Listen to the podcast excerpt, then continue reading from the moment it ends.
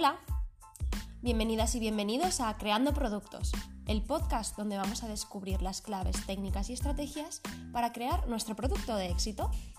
Yo soy Mónica Baidal, diseñadora industrial y especialista en marketing de producto, y te voy a acompañar cada semana en un nuevo podcast donde aprenderemos juntos cómo desarrollar un producto y convertirlo en un éxito.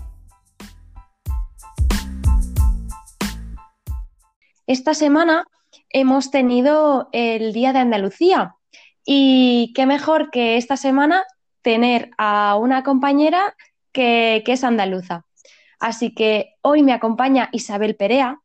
Ella es ingeniera, pero el hecho de crecer rodeada de patrones, telas e hilos, ya que su madre es modista, le ha hecho sentir interés por la moda y la confección. Esta aventura empieza creando sus propios vestidos, trajes de fiesta y además, dado este interés que le despertaban, en 2012 ha decidido crear su propia línea de, moda. Así nace Isabel Perea, una marca especializada en trajes de fiesta, novia y flamenca, con un estilo personal y exclusivo. Hola Isabel, bienvenida. Hola Mónica, muchas gracias por invitarme a tu programa. Está encantada de estar aquí. Nada, el placer es mío de tenerte hoy conmigo. Y encima rememorando este día tan, tan importante, ¿no? De, la comunidad andaluza. Pues sí, eh, bueno, el, año pasado presenté mi primera colección de moda flamenca y bueno, los valores de, de, Andalucía parece que están un poco más patentes este, este día en concreto. Así es que aprovechando la fecha, eh, me pareció una buena idea que pudiéramos hacer un directo con, este motivo. Genial. Bueno, Isabel, yo he contado un poco acerca de ti, pero por favor, preséntate tú misma para que puedan conocerte un poco más, conocer tu proyecto, a qué te dedicas. Bien, pues eh, prácticamente lo has comentado tú, pero mm, efectivamente yo me dedico actualmente a temas de cartografía, porque estudié ingeniería en GDS y cartografía, pero realmente desde siempre, mm, pues yo he vivido el mundo de la costura muy de cerca porque mi madre era modista y crecí entre telas. Y para mí eso era algo como familiar, eh, lo planteaba como un hobby, y no me lo llegué a plantear como realmente una profesión, por así decir. Pero pasan, eh, los años iban pasando y yo mm, realmente en principio daba rienda suelta a esa creatividad haciendo trajes para mí y me di cuenta que lo que a mí me gustaba también gustaba a la gente, porque nota la, las personas que a lo mejor no saben que yo me hacía mi propia ropa, pues cuando llevaba algo mío me lo celebraban y, veían esa diferencia ¿no? de lo que es un producto eh, comprado en tienda.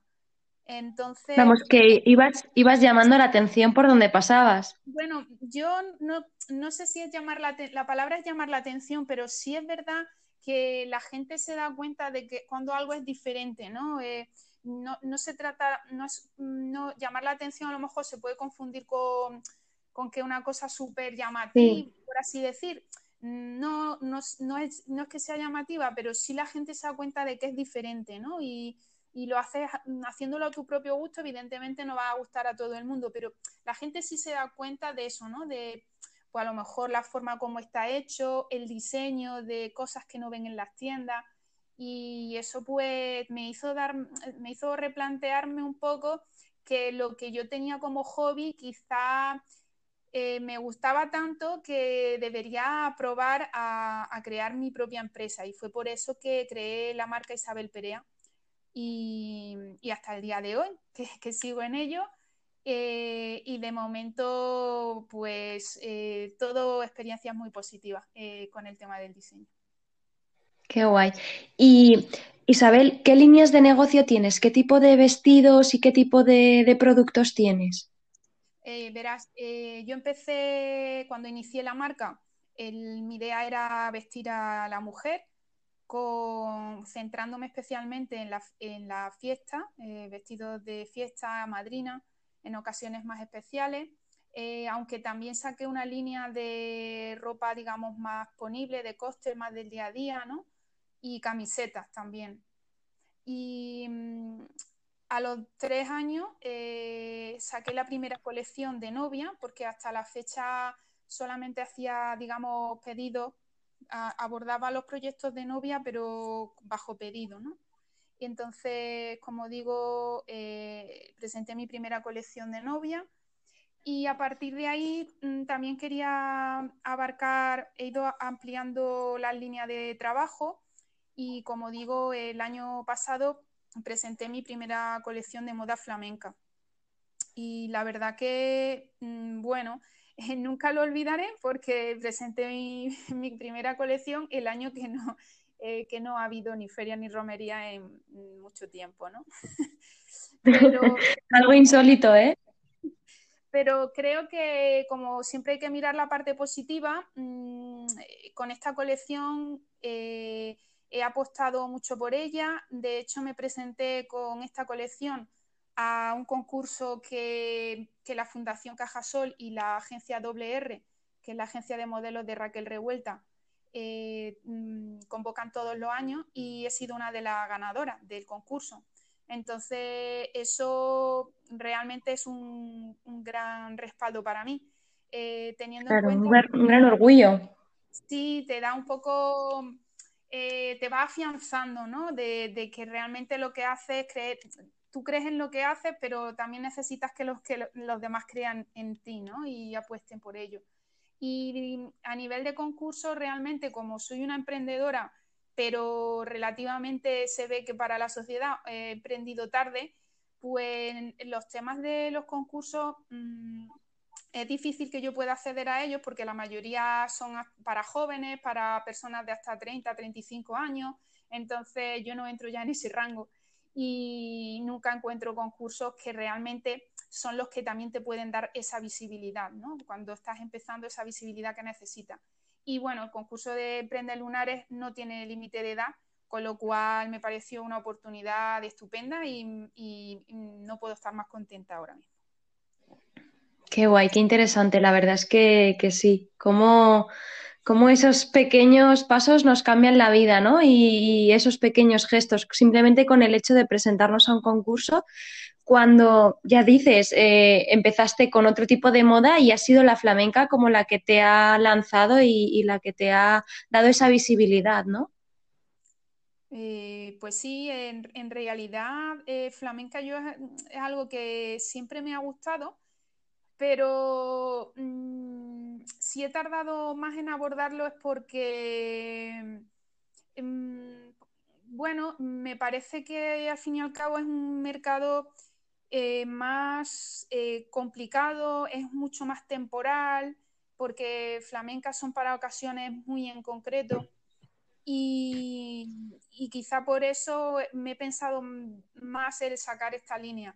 Pero realmente una vez que lo he hecho me he dado cuenta que una parte de diseño que me encanta y, mientras, mientras pueda y si el mercado me respalda, lo voy a, lo voy a seguir en paralelo con el resto de líneas que hago. Totalmente. Y Isabel, todos cuando, cuando emprendemos tenemos como un propósito y nuestra idea es como hacer el mundo un poco mejor gracias a nuestro propósito, nuestra, nuestra idea. Así que, para ti, ¿cómo cambias el mundo a través de tu proyecto? bueno, pues Yo más que cambiar el mundo, eh, esta es una pregunta que, cuando, cuando emprendes te, debes de tenerla definida, ¿no? Y, le he dado también muchas vueltas a ver cómo, cómo responder a esta pregunta. Yo diría que lo que me lleva a, emprender todo esto es porque eh, quiero que la gente eh, aprenda, aprenda a valorar un, eh, el trabajo de, una prenda hecha a mano. Y, precisamente por eso, bueno, pues no produzco, no produzco grandes volúmenes de, la, colección cuando saco es un muestrario y yo luego trabajo bajo pedido. Y creo que mm, el hecho de que la gente siga ese proceso, porque al final la, persona que, va a recibir ese diseño, digamos que está trabajando conmigo desde el inicio, ¿no? Eh, puede que los, diseños ya estén propuestos, pero mm, eh, cuando hablo de esto estoy pensando a lo mejor más en novia, que son productos más personalizados, pues la persona realmente va viendo todo el proceso. Y luego durante la confección, hacer una confección a medida, la persona también creo que aprende a valorar mucho más el trabajo que hay detrás cuando ve las pruebas, cuando ve cómo va saliendo la prenda, el proceso, todo el proceso. Y, ese amor que yo tengo para, por todo ese proceso, ¿no?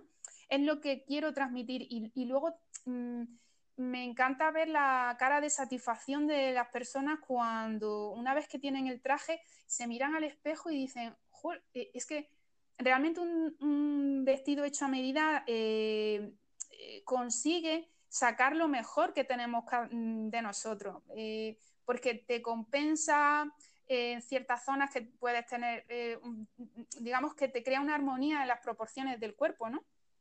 Y mm, bueno, con esa idea de, yo diría, por resumir, ese amor que yo tengo por la costura, quiero transmitirlo a la gente y que la gente, sintiéndose bien por fuera, le ayude también a sentirse bien por dentro. No sé si se podría resumir así, pero, pero bueno, sí, con eso me quedo, con la satisfacción de la gente de verse favorecida. Bueno, eso es una gran labor. La verdad es que es un propósito precioso, el hecho de, ayudar a la gente a sentirse mejor.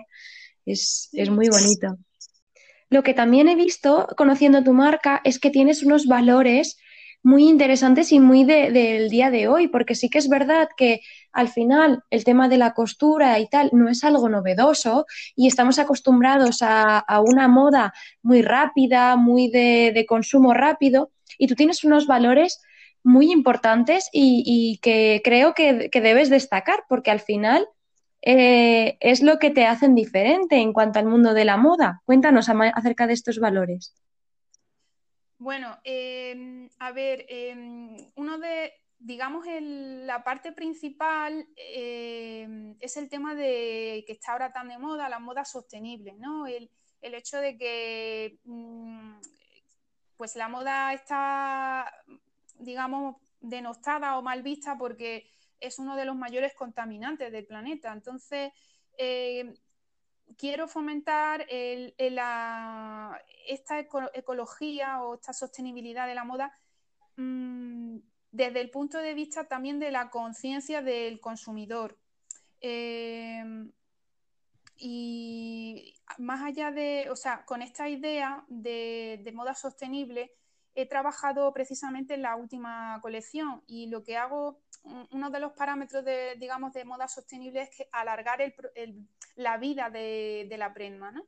Y, que la prenda te la puedas poner más veces, muchas más veces, porque ahora mismo no sé cuál es la estadística, creo que está en torno a que la gente usa una prenda 100 veces, una media de 100 veces y la tira, ¿no? Entonces, eh, eso pues eh, da que pensar. Entonces, eh, la parte de flamenca, eh, digamos, la colección se basó también en, aumentar el número de puestas de, un vestido, mm, digamos, diversificando su uso. Entonces, yo lo que he hecho son trajes convertibles de forma que se transforman y lo que es un traje de flamenca, pues desprendiéndose algunas partes o capa o tal, se convierte en un traje de cóctel o en un peto, por ejemplo, un peto vaquero, y eso, esa idea nace precisamente de esa sostenibilidad de la moda. Y luego eh, también pretendo trabajar la parte de artesanía, como decía antes, ¿no? Creo que la moda, la, como se llama en inglés, la slow fashion o moda lenta, que viene a ser pues la, la, prenda hecha a mano de toda la vida, eh, pues son también van de la mano con esas técnicas artesanales, como puede ser el crochet, el bordado, eh, por ejemplo, en el, tema de la de la moda flamenca, eh, los flecados, todos los nudos que llevan los mantones, es todo, es todo, un mundo también, el encaje de bolillo. Entonces creo que mm, en todas las prendas mm, yo siempre intento plasmar algún detalle de, esa parte artesanal, ¿no? aparte de lo que ya el, proceso en sí de la prenda, sino esas técnicas artesanales.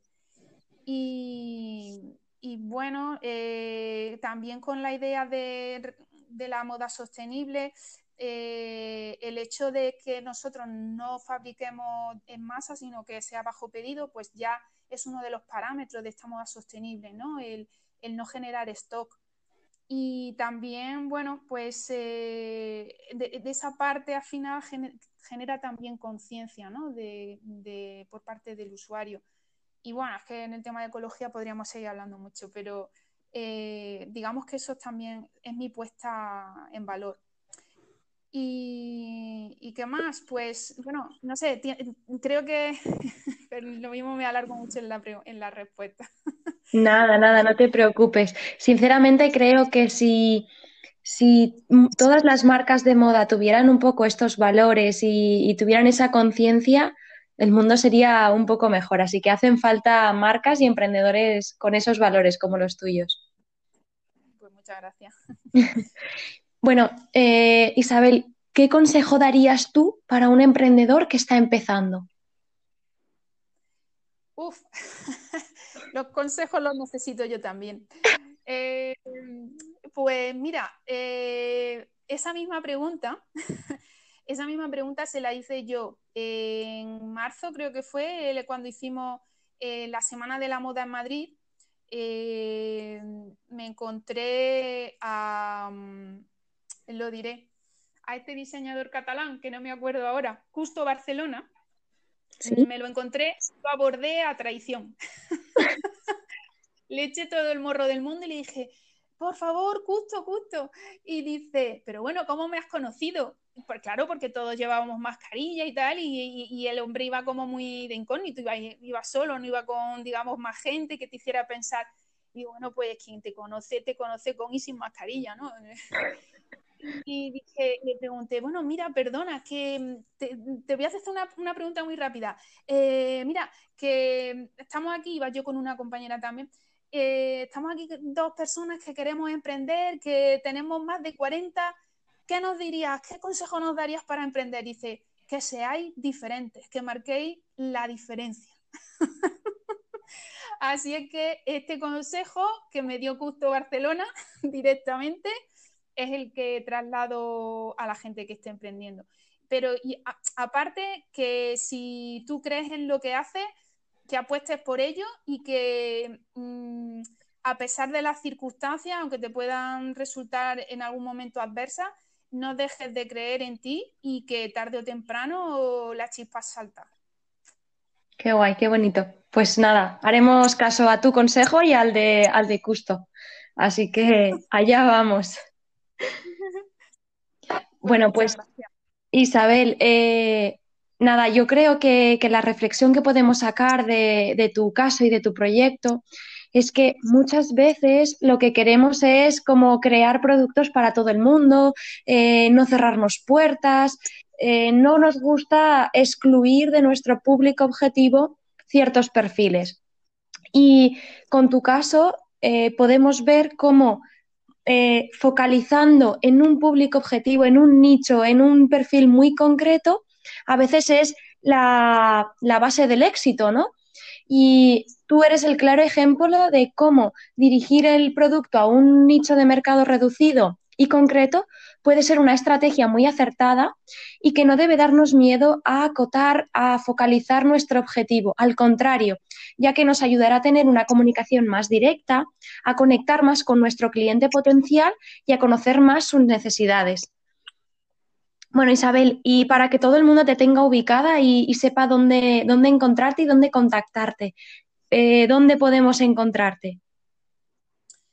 Pues eh, me pueden encontrar en mi página web que es eh, www.isabelperea.es, en Facebook que también estoy como Isabel Perea, y en Instagram, que me podrán encontrar como Isabel Perea-atelier.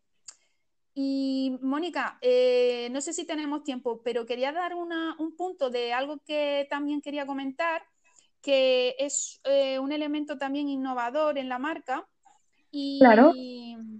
Y, bueno, pues eh, esta parte viene un poco como un forma parte del proyecto fin de curso de mis estudios como diseñadora de moda y en este proyecto lo que quería era aunar eh, mis conocimientos como ingeniera en geodesia y cartografía con los conocimientos de diseño. Y mm, como resultado, pues he elaborado un proceso para hacer un probador virtual, que en definitiva es lo que hace es que a partir de fotografía eh, realizada sobre, sobre una persona, pues eh, y mediante técnica fotogramétrica consigo eh, tener las medidas de la persona de forma indirecta en este caso y a partir de la pandemia pues imagínate realmente el proceso de que la persona se tome las medidas está claro que está ahí pero con esta idea yo lo que quería era hacer todo el proceso a partir de fotografía y de forma totalmente indirecta. Qué guay, la verdad es que has conseguido ahí fusionar como tus dos grandes, bueno, pasiones y, profesiones para conseguir ahí un proyecto súper potente. Qué guay. Sí, sí, y además ya me han llamado para ciertas empresas para, para tener, eh, eh, para tener este, digamos, este programa ah, y ponerlo a su servicio. O sea que ya mm, hay gente que, que, se ha hecho eco y que creo que tiene podrá tener mucha demanda. Totalmente, y más con, la época en la que estamos, en la que lo online eh, es el futuro, pero sí que es verdad que con el tema de la ropa y tal, la moda, es complicado ver cómo te sienta y cómo te queda si no, si no lo llegas a probar. Entonces, es una opción muy interesante. Y porque esto realmente viene un poco también por la necesidad que yo veía dentro del taller de que una persona cuando no ve un traje hecho le cuesta imaginárselo y encima cómo le quedaría, ¿no? Es un, realmente un acto, en algún caso un acto de fe en mí. Totalmente. y, y, con este proceso, pues al final consigues hacer un avatar de la persona y además eh, le pruebas la prenda a esa persona, con lo cual eh, estás viendo mm, en forma digital cómo te va a quedar el traje, literalmente, porque mm, ya mm, el programa que usamos está, tiene predeterminados los tejidos y, entonces ves la fluidez del tejido, la, o sea, la caída, eh, lo reproduce muy bien y eso está probado en la persona, en la figura de la persona con sus medidas. O sea que eh, con esta idea, eh, se, digamos, desaparece mm, de alguna forma esa duda que puede tener la persona al, partir desde un proyecto desde cero, ¿no? Que, no ve el, vestido físicamente. Qué guay, la verdad es que con eso eliminas muchas barreras, totalmente. Me encanta. Sí. Pues nada, Isabel, de verdad, mil gracias por acompañarme. Muchísimos éxitos, tanto en tu nuevo proyecto del probador virtual como en las futuras líneas que te vamos a seguir muy de cerca porque seguro que va a ser increíble y además promete mucho este proyecto. Y gracias, de verdad. Pues, pues muchas gracias a ti. Ha sido un placer contarte todas las cositas, todas las cositas de Isabel Perea y, y nada, encantada de charlar contigo. Igualmente. Y hasta aquí el episodio de esta semana. Espero que te haya resultado interesante, que te hayas aprendido acerca de los nichos de mercado y de cómo interactuar con ellos cómo aprovecharnos de ellos para impulsar nuestro producto y nuestra marca y te espero eh, la próxima semana. Ya sabes que si necesitas cualquier cosa acerca de tu producto, de tu estrategia de marketing o cualquier otro tema que crees que te puedo servir de ayuda, puedes contactar conmigo en mi web, monicabaidal.com o en mi Instagram, arroba monicabaidal. Hasta la próxima semana.